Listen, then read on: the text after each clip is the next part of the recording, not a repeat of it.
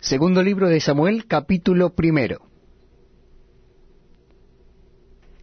Aconteció después de la muerte de Saúl, que vuelto David de la derrota de los amalecitas, estuvo dos días en Ciclag.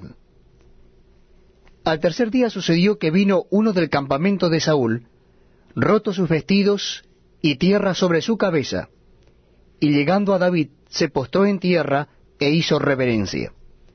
Y le preguntó David, ¿De dónde vienes?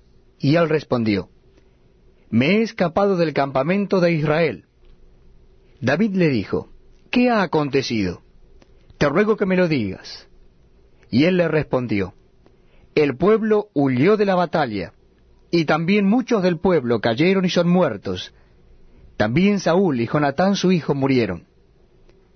Dijo David a aquel joven que le daba las nuevas, ¿Cómo sabes que han muerto Saúl y Jonatán su hijo?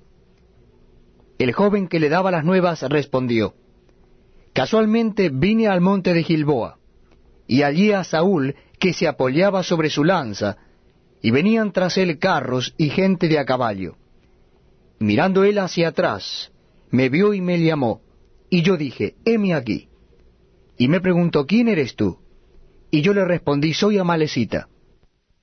Él me volvió a decir, te ruego que te pongas sobre mí y me mates, porque se ha apoderado de mí la angustia, pues mi vida está aún toda en mí. Yo entonces me puse sobre él y le maté, porque sabía que no podía vivir después de su caída. Y tomé la corona que tenía en su cabeza, y la argolla que traía en su brazo, y las he traído acá a mi señor. Entonces David, haciendo de sus vestidos, los rasgó y lo mismo hicieron los hombres que estaban con él.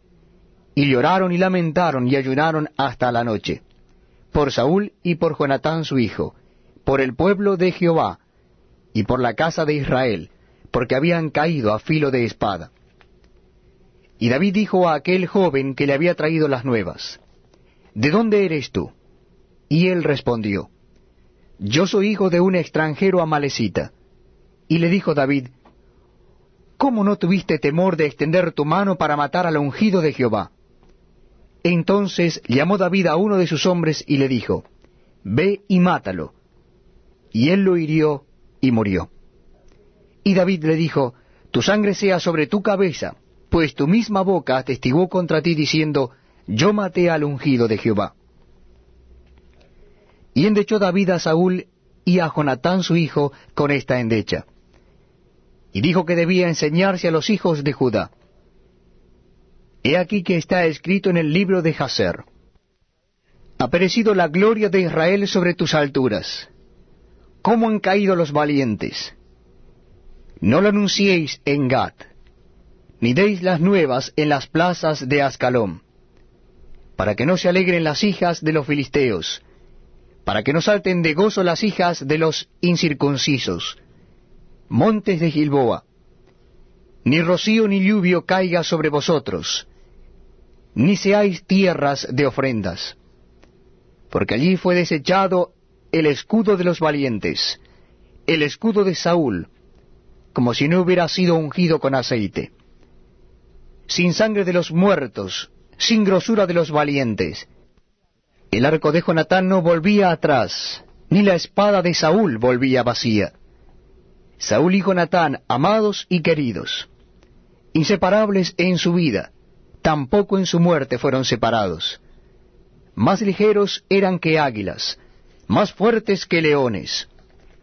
Hijas de Israel, llorad por Saúl, quien os vestía de escarlata con deleites, quien adornaba vuestras ropas con ornamentos de oro. ¿Cómo han caído los valientes en medio de la batalla? Jonatán muerto en tus alturas. Angustia tengo por ti, hermano mío Jonatán, que me fuiste muy dulce. Mas